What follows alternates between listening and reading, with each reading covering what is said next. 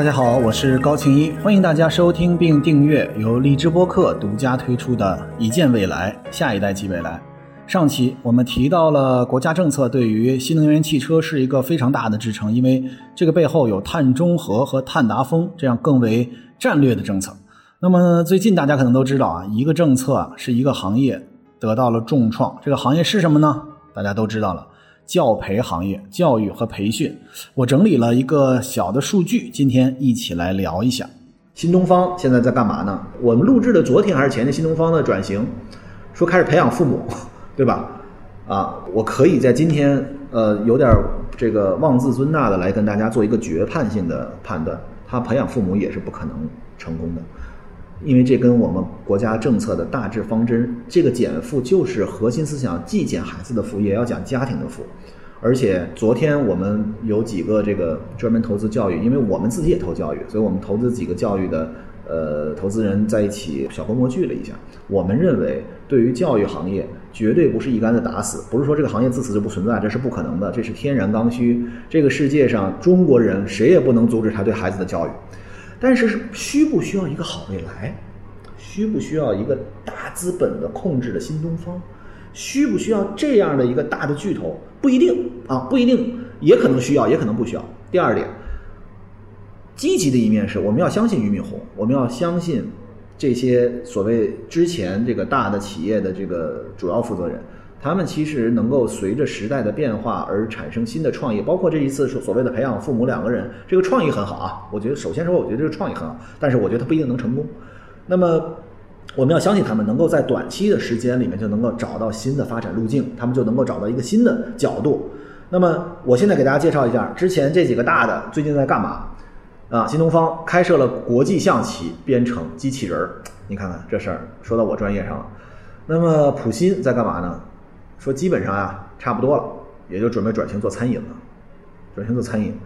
啊，这个又说起来了，大家知道这个麦当劳是个餐饮公司，但是它其实是家房地产公司，因为它选的地儿是最好的。麦当劳挣的那点钱，不如他选的那个好的位置，那个地方的地价增值大。而且麦当劳是一条供应链公司。我就我换个角度给大家打个比方吧，你想吃麦当劳吧？好，你马上就可以到网上搜索麦当劳的薯条是哪家供给的，你可以查到，你就买那家公司出牌的薯条，就跟叫同厂的是一模一样的口味。我专门试过，鸡块是另外一家公司出产的，他没有一件事是自己干的，他能干的是什么事儿？一个品牌授权，那个大 M。一个是它一整套的这个管理系统，外加供应链，就是你通过我买到它，它能够准时的时间送给你，保证安全和食品安全的情况下，同时还有一整套的培训的体制，它已经变成这样一家公司了。你说我做一个饭馆行不行？你能不能投我？昨天就有一个小孩问我说：“哎，我做一个蛋糕特别好吃，专门找到我说我给情侣做这个蛋糕特别好吃。”我说我一定相信，而且这不是一个人。我之前在一个直播里面还有那个听众问我说：“我做一个蛋糕好不好？”我说给人吃不好，给狗吃好。你做宠物蛋糕绝对有市场，你给人吃，谁来吃你的呢？那你说你触及的是什么？如果是触及是情侣，你在哪触及到他呢？他说我来烘焙，我来自己烤。我说你自己烤，你能一天能烤多少个？你如何能够？为什么我们要资本投资？就是我们需要能够让它翻得更大。你一你说你有独家秘籍，你是那肯德基爷爷所有那个配方吗？那个配方现在也是授权的了，对吧？可口可乐的 license 现在当然还收钱，但是他们更多的所有这些成功的企业，大家记住了，全是供应链公司。他把供应链梳理好了之后，他才赚钱。所以，这个大家会听说这个普新说怎么就转到了这个餐饮，其实是有可能的，因为他只要梳理好供应链，他只要能把这一系列的安排好，呃，也不不一定不行，对吧？然后呢，学大也开展了编程，少儿主持人，大家会发现计算机行业已经成了，对吧？这个早期的，因为什么？又人工智能浪潮，所有人都说人工智能。但是我客观说啊，大家现在让孩子学的，以我对计算机的理解，那我可以跟大家说，我到今天我还能编得成叫 MATLAB，我除了这一个，我其他全忘了。这 MATLAB 后来干嘛使的呢？是为我要画图使，我要画表。我还会一个叫 LaTeX，这东西是干嘛使的呢？是写书使的。是写文章使的。如果做学术的孩子应该都知道，但是我相信听一见未来的有些我们不是在做学术领域的，大家知道，呃，我们对于这个美呀，就是我我舔猎学者，我们对美的这个期待和追求其实非常高的。你会发现，我们写论文不是拿 Word，或我很多年不拿 Word 写论文了，大家拿 Word 去排版啊，去什么这个多大号啊，那个是个标题一、标题二、标题三、标题四，很复杂。我们是编程写论文，我们编了一段程序 LaTeX，我来定义这是说什么呀，那是说什么呀，然后那个字体非常漂亮，我用 LaTeX 做 PPT。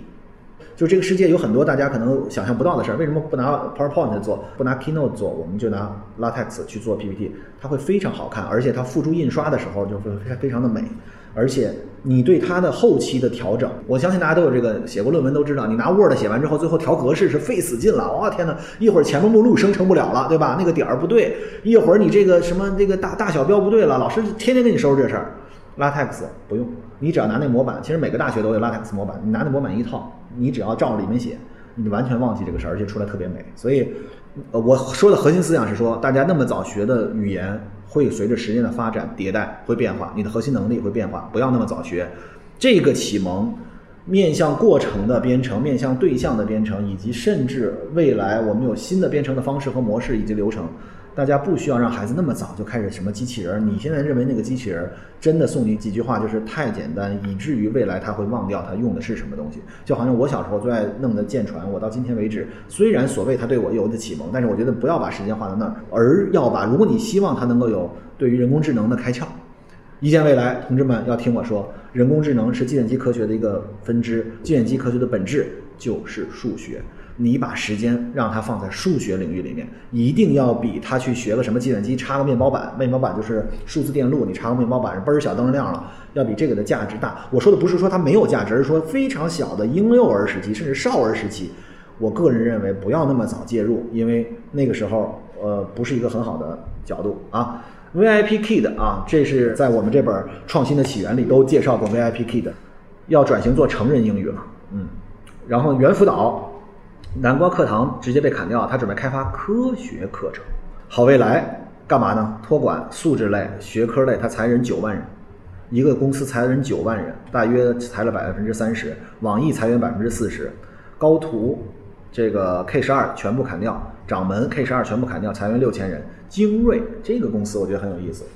精锐这个公司啊，大家一说可能没有什么印象，大家仔细想。他那个创始人的头像就是那个精锐，你在很多地方那个广告会发现他的创始人的头像做了一个卡通放在那儿。他好像北大毕业的，然后总是说这个北大清华以他这个背景。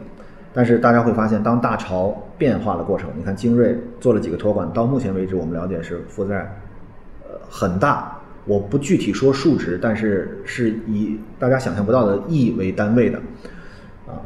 然后这个呱呱龙啊，基本上就没了；作业帮也基本上没了。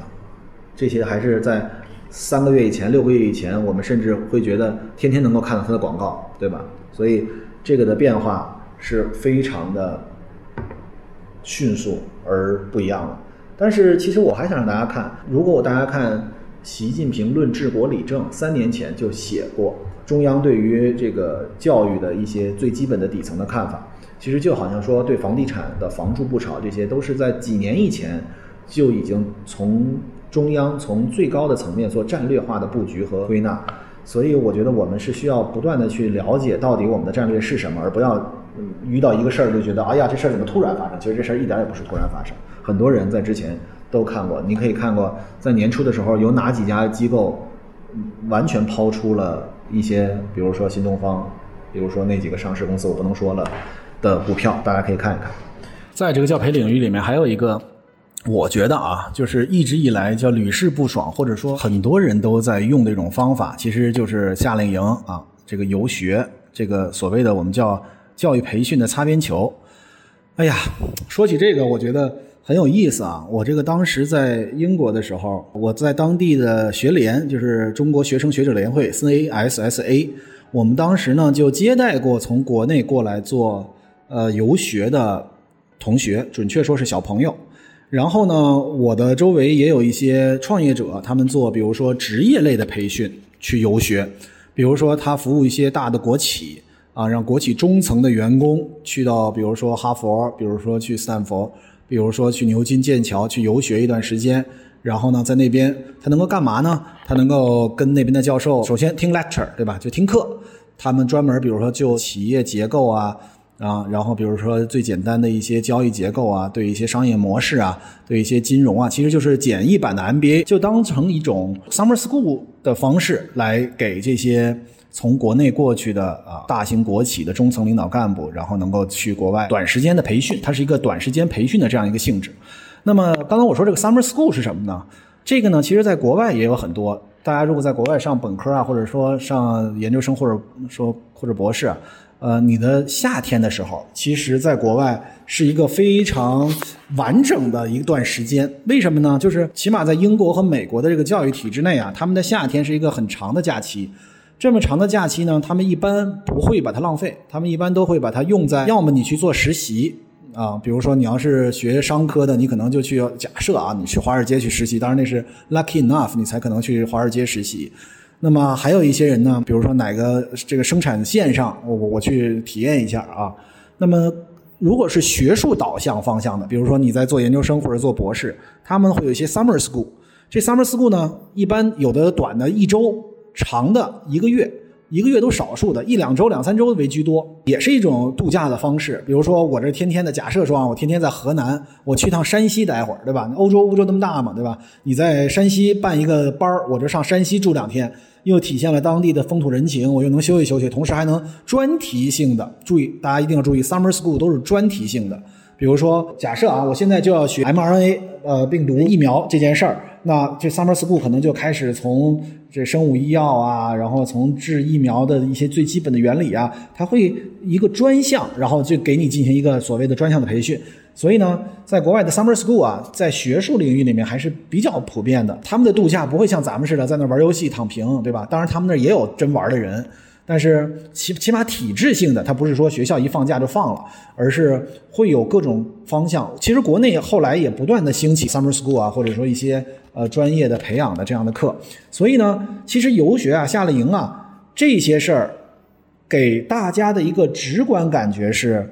summer school。但是呢，实际上我当时在那个英国接触到的来游学的孩子们，其实我。个人认为，他们并没有真正了解他们所来到的这个城市、来到的这个国家，他们所想要体会的风土人情到底是什么？原因是什么呢？是因为啊，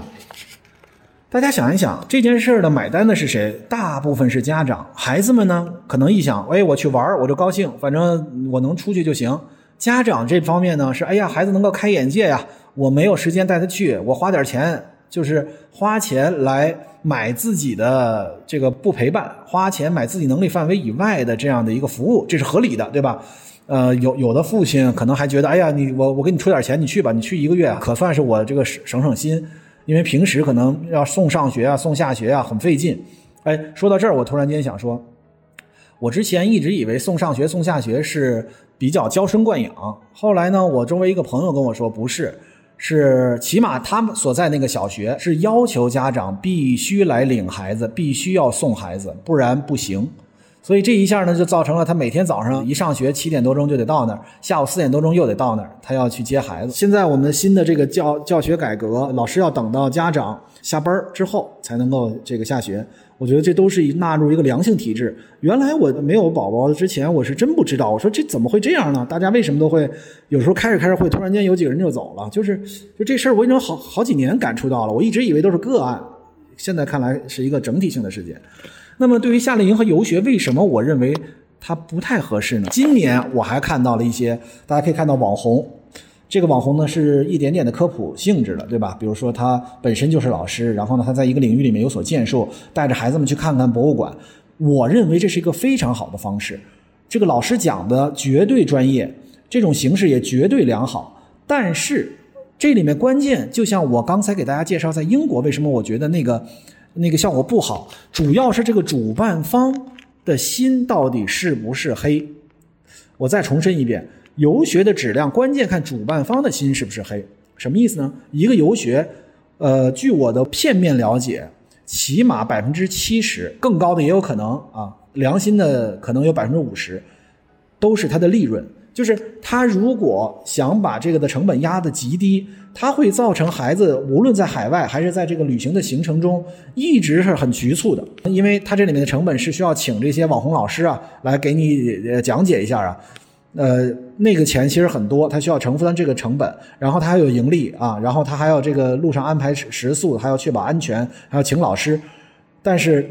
绝大多数他们的毛利润是非常高的，所以这件事儿呢，就造成了我当时在英国看到了这孩子们来了之后，真正值得有意义的地方他们不去，是因为那个地方需要花钱啊，或者说这个呃行程不是那么顺畅啊，他们都去什么公园啊、草坪啊啊，然后呢这个去去听免费的讲课呀，对吧？然后所以我觉得不是说游学的方式不好，也不是说夏令营的方式不好，而是说谁来主办这件事情。他的心是不是黑，才是根本性的关键。国家去管控这件事情，从根本上也是一点没有否定说孩子们在假期能够开自己眼界，能够去更远的地方，去诗和远方，去一个专题性质的跟真正懂这方面的人的专业人才去合作，这是没有任何问题的。问题就在于，这是我当年就觉得的，怎么就这么大的利润率？如果这样的利润率，就会造成很多人涌到这个行业里面。他比如说请一些老师，我请你来之后，马上就能带起，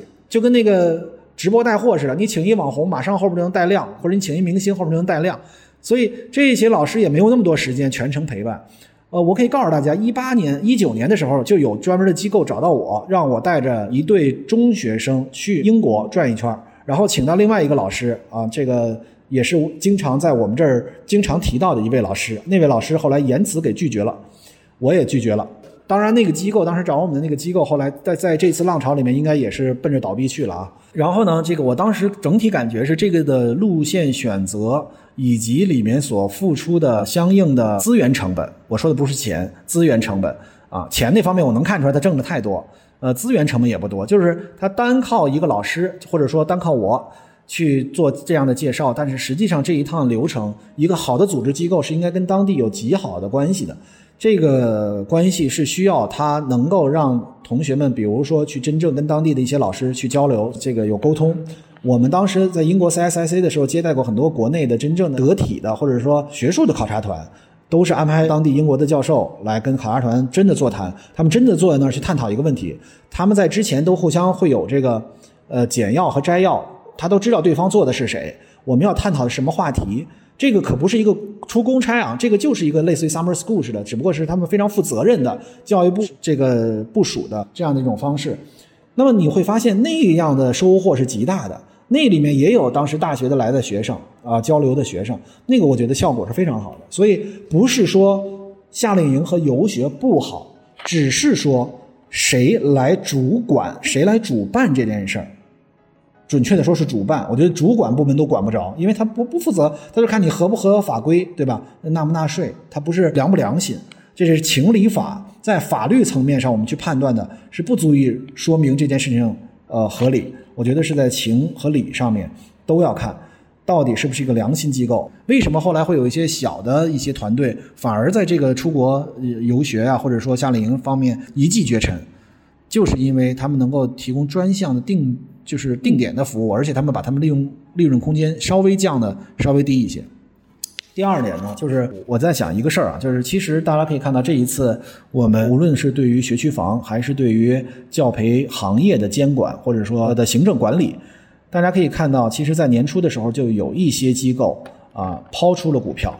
呃，也有一些机构还在这个时候加仓，呃，金融公司海外上市嘛，我周围还有人在抄底新东方啊，在不断的买。其实我个人认为，就是。因为大家知道，投资这个行业就是看未来。最早我们跟大家说过了，其实很多政策都是可以看出端倪来的，因为这要跟国家的战略和大政方针要一致。我们绝大多数投资人其实是会做出相应的规避风险的合理、合法、合情的一些方式。但是我们其实今年看到有一些机构，其实真的是在年初的时候大肆的抛这些上市公司的股票，而大家知道，从业者又你又不能去大肆的说，你说这是为什么，或者说我觉得会有什么样的事情发生，这个是不适合的。但是我给大家一个建议，就是对于任何一个行业，如果要想了解，我觉得无论是自己的专业，我们要想在从事这方面工作，还是你纯粹感兴趣，或者你想做投资，要看研报。要要专门的去分析任何一个行业，尤其包括市场动向和一些最基本的概念，这都是需要不断的关注的啊。那么第三呢，我其实想跟大家总结一下，就是教培行业未来发展趋势。我还是坚定的认为，这是一个人类的刚需，或者说我们中国人的刚需。对于孩子的培养，中国从历史上哪代父母都没有吝啬过在自己的孩子身上花精力、花时间、花金钱，甚至把自己的人生都付诸给他。听一见未来的听众，如果我们大家之前听过，我给大家讲过，我的母亲实际上就是一个。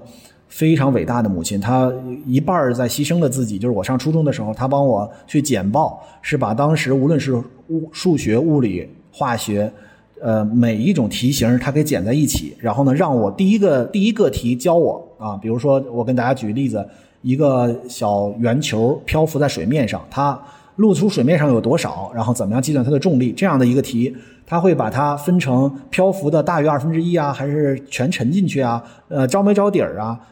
它分成各种类型，然后呢，去一道一道的教我。教完我之后，给我一个题本儿，让我大量的做。由此，其实才是我在初中的时候学习相对比较好，或者说这个掌握的比较准的一个一个原因。所以，可怜天下父母心。我我一直在反省自己将来有没有这个有这个愿望，但是有没有这个能力和肯不肯花这个时间去陪伴汉堡包在未来的教育。但是我觉得，呃，一个良好的社会教育体系是应该。动员一切应该动员的力量，但是不说明一定要让大量的资本进入到这个领域里面来，因为资本的本质是逐利的，资本一定是要用最小的投入换来最大的利益。那么这就造成这个培训领域里面，要么他就是拿住你的脉络，然后这个不断的施压，然后呢去 PUA 你，对吧？大家都能感觉到，最近说这华尔街英语要倒闭，对吧？这是一个热搜啊！我我从一一年就有朋友，当时花了十五万。什么所谓明星 VIP 班一对一那种，后来几万块钱的花几万块钱在华尔街的人多了，但是我们真正是不是需要有这样的方式，或者说有这样的资本的注入在这个里面，然后去造成这样的一种恶性循环？那么我们完全可以通过这一次，因为这一次已经是现实了，就是对于这个教培行业的重新洗牌是一个现实，对它增强行政的管控也是一个现实，所以我觉得就这次机会一定会萌发和生长出来。一些新的在这个行业里面，我认为会是比较良性的方式，比如说游学。